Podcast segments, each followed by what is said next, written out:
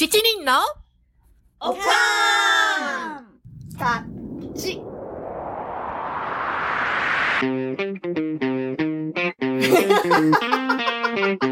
It's from America. 長年のアメリカ暮らしから得たどうでもいいようなおかんの知恵や楽しいあるある話をワイワイお送りします。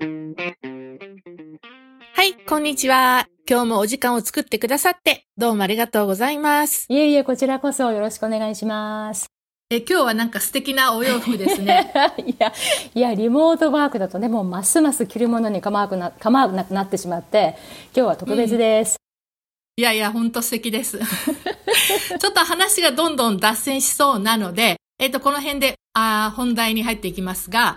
えー前回の終わりにね、あの、教えていただいた素敵な言葉、えーわからないことがあれば、分かったように思い込まず、確認する。これがあの、カウンセリングにとって大切なことだということでしたが、えっ、と、具体例をちょっと教えていただけますでしょうか？はい。例えば、母国語の日本語でカウンセリングをしたとしても、同じ言葉をセラピストとクライアントが同じように理解しているとは限らないんですね。クライアントが言葉をどのように解釈しているかを確認することが大切なんです。あーあー、すごく興味深いですね。うん。あの、普段の生活でもね、あの、同じような経験が、うん私もあります。で、例えばなんか私が伝えたい、伝えたいことを相手側にあー話したときに、きちんとそのまま理解してくれるときもあれば、うん逆にもう全く誤解されて、あの、受け止められてるときもあって、うんいや、本当難しいなと感じることが多いですね。もう一心伝心ではもう済まされないっていうような部分ですね。そうですね。うん維心伝心じゃないんですよね。で、私はまあ幸いなことにというか、なんというか、あの、英語が外国語だったので、確認の作業は比較的自然に行うことができました。うん英語は母国語じゃないから、た不確かなことは聞いちゃおうって、あの、開け直って思えたんですね。で、逆に日本語を話すクライアントに会うと、日本語だと会話の中で相手を理解しているような気持ちになっちゃって、で、セッション終わった後に、実は何も分かってなかったっていうことが多々ありました。おーなるほど、なるほど。んで、また私のカウンセリングの相手は、私と違った背景を持つ人たち、まあアメリカ人、アメリカ人といってもね、いろんなバックグラウンドを持った方がいらっしゃるんで、そうですよね。そういう方を対象にカウンセリングをしていたので、私はクライアントのことは何も知らないということを前提にあのうん進めていったんですね。はいはい。で違うからこそ、クライアントの経験や考え方を尊重尊重する姿勢で聞いて、彼らは自分の人生のエキスパートで、私はクライアントの話を聞かせていただいているという姿勢を保ちました。うんこれも実は私のセラピストとしてその後に大きな意味を持つことになったんですね。で、アメリカでセラピストのトレーニングを受けて、難しいことも失敗したことも苦労したこともたくさんありますが、異国でトレーニングを受けたからこそ得られたものも多くあるんじゃないかなと思います。で、あの、河合隼という有名な日本の心理学者がいいたんですけどね、まあ、ご存知かもしれませんけど、彼も人の心はわからないと生前言って、あの、おっしゃっていました。おーなるほど、なるほど。彼らは自分の人生のエキスパートっていうこの言葉すごく、あの、いいなと今思ったんですけれども、あの、また掛け軸が増えそうです。あの、日本ではまだやっぱりセラピーを受けるということに対して敬遠されがちだったり、まだまだあの、身近ではないように思うんですが、マキコさんはどう感じられますか？セラピストの友人とよくよよく言う冗談に、初めて会う人に自己紹介するとき、自分の職業を何て説明するっていうのがあります。セラピストあるあるですね。はい。あの、皆さんはセラピストという人間に会ったときに、どう思いますか？まさかセラピストの人は人の心を読めるとか思ってないですよね。うーんなんか心を見透かされてるなっていうようなイメージはありますよ やっね。ぱり私が思うにはセラピストは実はクライアントのことは何一つ知らないんです的確,、うん的確なアドバイスをあげられたらその場では感謝されますけれどもそれはある一種危険性があるとは私は危険性があると私は思ってます、うん。うん、危険性？うん、カウンセリングの理論の一つにポストモダンから生まれたナラティブ理論というのがあるんですねこの理論の信念の一つにクライアントは自分の人生に対するエキスパートだというものがあります。どこかで聞いたことがあるセリフですね。はいはい。私のあの、第二の掛け軸候補ですね。あの、先ほど、マキコさんに教えていただいた。そうなんです。私のクライアントに対する信念にフィットするもので、最初にこの理論を知った時にはびっくりしました。ほナラティブ理論によると、例えば、うつで相談相談に来た人がいたとして、一般にうつの症状を減らすことが治療の目的だと思いがちですが、す私は、うね。ん本人がねざ望んでいることが何かをじっくり聞いてうつに対して何を求めているかを一緒に探っていきます例えば私がクライアントさんに「うつの症状をどうしたいんですか？何を望んでますか?」と質問すると大抵の人はびっくりして「もちろん症状を減らしたいです」と言いますうん。でさらに「えどうしてですか?」と聞くと「なんでそんな質問するんだ」っていう顔をする方多いんですけどもちろんハッピーに感じたいからとなどと話し始めるわけですね。でそこで本人にとって幸せハッピーとはどんな意味を持っていて具体的にはどんなイメージを持っているのかっていうのも聞いていくんです。この過程を踏むことによってクライアントがカウンセリングの目的を自分のものとして捉えるようになります。まあ、当然のことなんですけどね。カウンセリングの目的はあくまでも自分のためであって、カウンセラーに褒めてもらうことでもなければ、えー世間の常識の物差しうんに自分を合わせるためでもないっそうですねてことですでね。またうつの症状によって出ている利点があればそれも聞きますねうつになることによって人によっては例えばある種の安心感を得ることができるっていう場合もあるわけですでこんな会話をしているうちにうつが100%悪者ではないかもっていう感じになってくるんです、いや、目から鱗ですね。なんか、うつイコール悪いもの、うつイコール治療すべきものっていうイメージをずっと今まで持ってました。うん加えて私はクライアントの抱えて抱えている問題はクライアントの人格と離れたものとして見てます。うつのクライアントと本人のアイデンティティとして見るんじゃなくてうつの症状を持っているクライアントとして見るわけです。ああ、いや、うん、これは私にも理解できます。うん。ちょっと今、うんあの、自分の体験を話そうか、どうしようかちょっと今迷ってるんですけれども、長くなっちゃうとあれなんですけど、えっと、うちのね、息子が5年生くらいの時に、結構早い反抗期がやってきたんですね。で、で、その時にいわゆるあのアメリカで正しいとされているしつけ方法を試みてみたんですけれども、もう全く逆効果で、で、もう小さいことにももっと反抗するようになっちゃったんですね。で、親戚とかで集まっても、もうみんなほら、この子はもう反抗的な態度を取る子っていう感じで、うんうんうん色眼鏡でも見られるようになっちゃって、はそしたら余計にまたそれを敏感に息子が察知して、そうもうどんどんどんどん悪循環に陥っていって、うんそういうなんかアイデンティティを与えられちゃったって感じですよねそうそうそうそう。だからもうね、本当大変だったんですよ。で、あのーその時にね、あ、これは多分ね、ホルモン、体の成長も結構早い子だったのね、うんその時にうん5年生にしては。だからこれちょっとホルモンのバランスが崩れてる的なこともあるのかなと思ったので、あのさっきおっしゃってたように、あの、脳と、あの、人格息子のを切り離して考えるように、ちょっと考えてみたんですね。う。うんんで、それを息子にも伝えて、うん。だから悪いのはあんたじゃなくて、そのホルモンのアンバランスうん。を抱えているあんたのブレインなんだよっていうふうに言って、うん。で、その反抗したいというその脳をコントロールできるように、ちょっとママと一緒に、あの、考えてみようって言って、うん。私は、あの、息子にあんたの味方だよっていうのをすっごいアピールして、うん。やったんですね。で、そしたら、あ、で、それであとほら、学校の先生に対する態度とかも、あの、これ誤解を受けやすい態度でアプローチとかしてたので、じゃあどうやったら誤解を受けずに自分の言いたいことを伝えられるかっていうのもちょっとこう、練習とかもして家で。え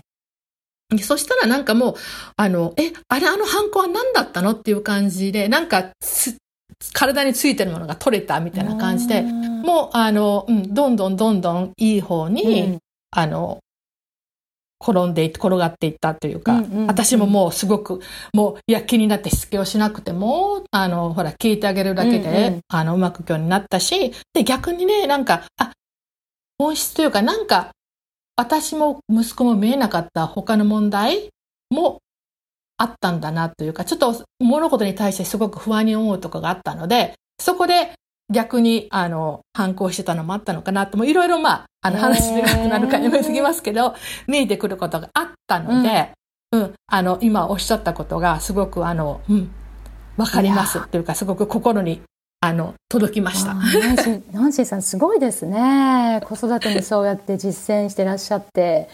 あの問題の行動と彼自身の本人の人格をねこう切り離してそれによって息子さんはね自分のスペースを得ることができてその中でお母さん味方だしこの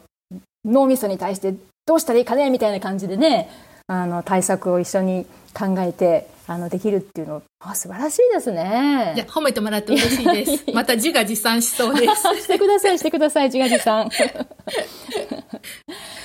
で、あの、そうなんですよ。で、そのスタンスから、あの、まあ、さっきの話の続きになるんですけども、クライアントにうつと相談してもらうんですね。うつさん、うつさんってこう名前もつけてもらって、まあ、うつって呼んでもいいし、まあ、何でもいいんですよ。うん。あの、ええ。っ、と、暗闇でもねいろいろんな名前をみんなつけてくれるんですけど、まあこの場合はうつとしてうつと相談してもらって、ええ。でうつが持っている本人に対する否定的なメッセージ例えば「うえ。えつなんて言ってますか？あなたのこと」って「怠け者って言ってる」って「でああそうか」って。でそれはでも果たしてあなた自身クライアント自身を正しく評価できているものでしょうかねって考えてもらうんですね。でもちろんもううつの真っ只中にいる方はもうそれが全てっていうか自分は怠け者だし本当にどうしようもない人間だって思っちゃいがちなんですけども、うん、そうですね。うん、でもそういう質問をすることによってえ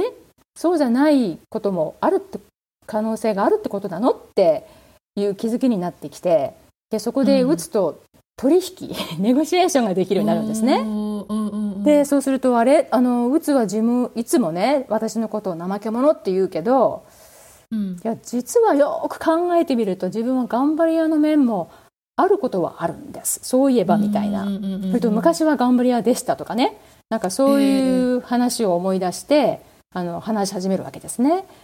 でそうなったらもう本当嬉しいですね。でへえ、そういえばそうそうなんですか？あの頑張り屋さんが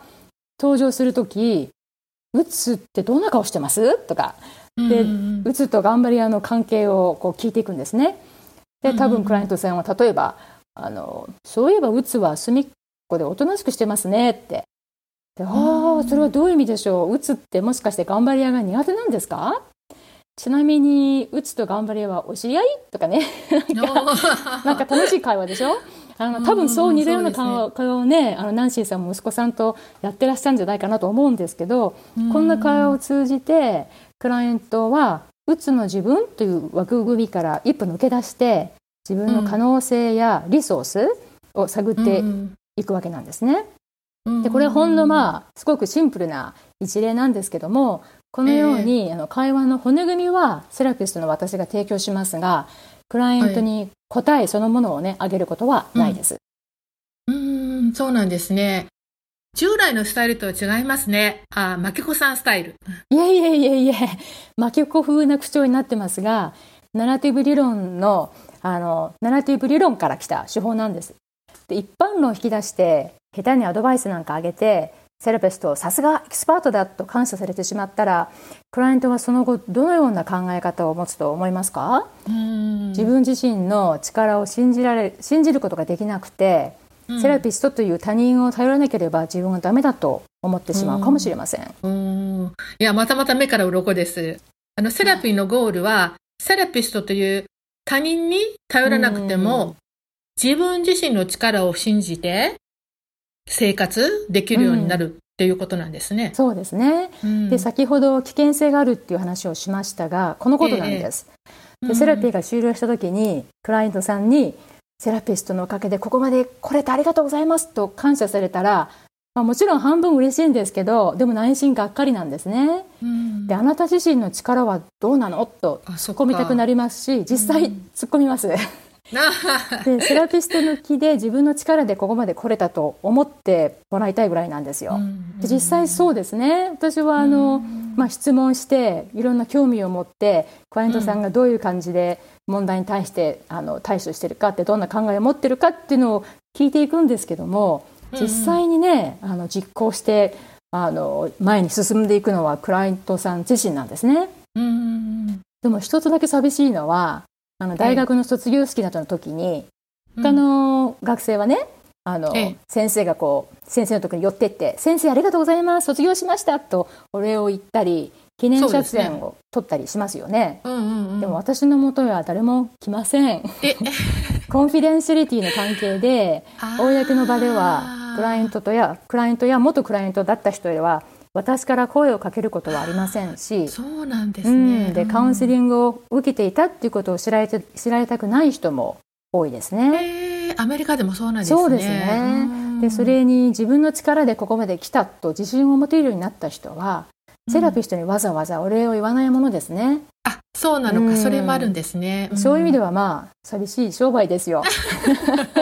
もう陰でこっそりクライアントを応援するだけですね。で、成功したらね、あ誰もうまくいったよと報告しないですよ。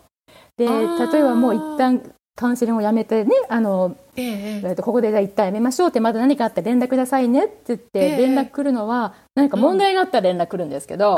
自分が成功したからって言って報告に、あで、コンタクトを取る人はいないんでね、うん。本当に。じゃ。あ、いいことなのかな？うん、いいことなんですけどうん。でも、たまにはいい話も聞きたいですよね。寂しい。寂しいです。ねえ、あ、そっかそっか。それ、あの、ぜまた話が全然別になりますけど、なんかあの、いろいろ高校とか、あと、チューター、家庭教師の先生とか、お世話になった人に、あの、子供たちにね、なんか大学行くときに、うんあの、うんうんうんお手紙とかメールしなさいよって言っても、うんうんうん全然二人とも、あの、しなかったですもんね。そうですようね。んうん、で、問題があったらね、あの、先生ちょっとここわからないって、助けてくれ、助けてくれっていう割には。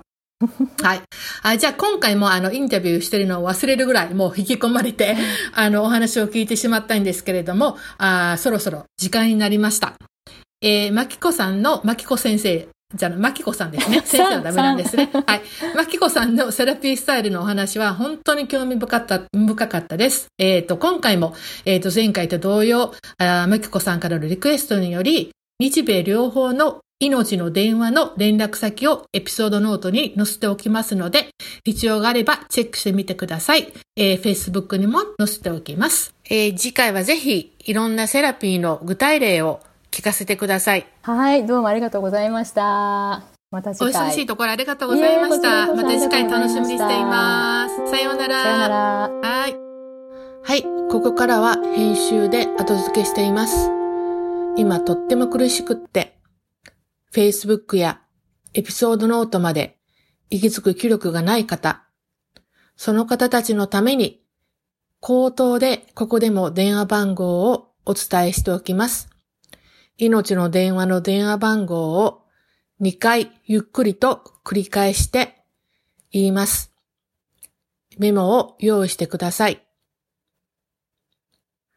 メモの用意はよろしいでしょうか？では、まずアメリカの日経ヘルプラインの電話番号です。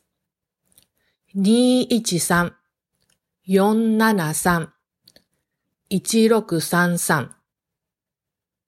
繰り返します。日経ヘルプラインです。213-473-1633日経ヘルプラインにはフリーダイヤルもあります。フリーダイヤルは800-645-5341繰り返します。フリーダイヤルは800-645-5341です。これは両方ともロサンゼルスベース。時間は平日午前10時から午後の5時まで受付です。次は日本の命の電話の番号をお伝えします。命の電話。0570-783-556繰り返します。0570-783-556これは午前10時から午後10時まで受付しています。心の健康相談。電話番号は0570-064-556繰り返します。心の健康相談。0570-064-556これは都道府県によって受付時間が違うようです。えー日本のは両方ともナビダイヤルというものです。今日は短歌。失敗は笑いのネタへと早変わり。ゲラゲラは母。気分も最高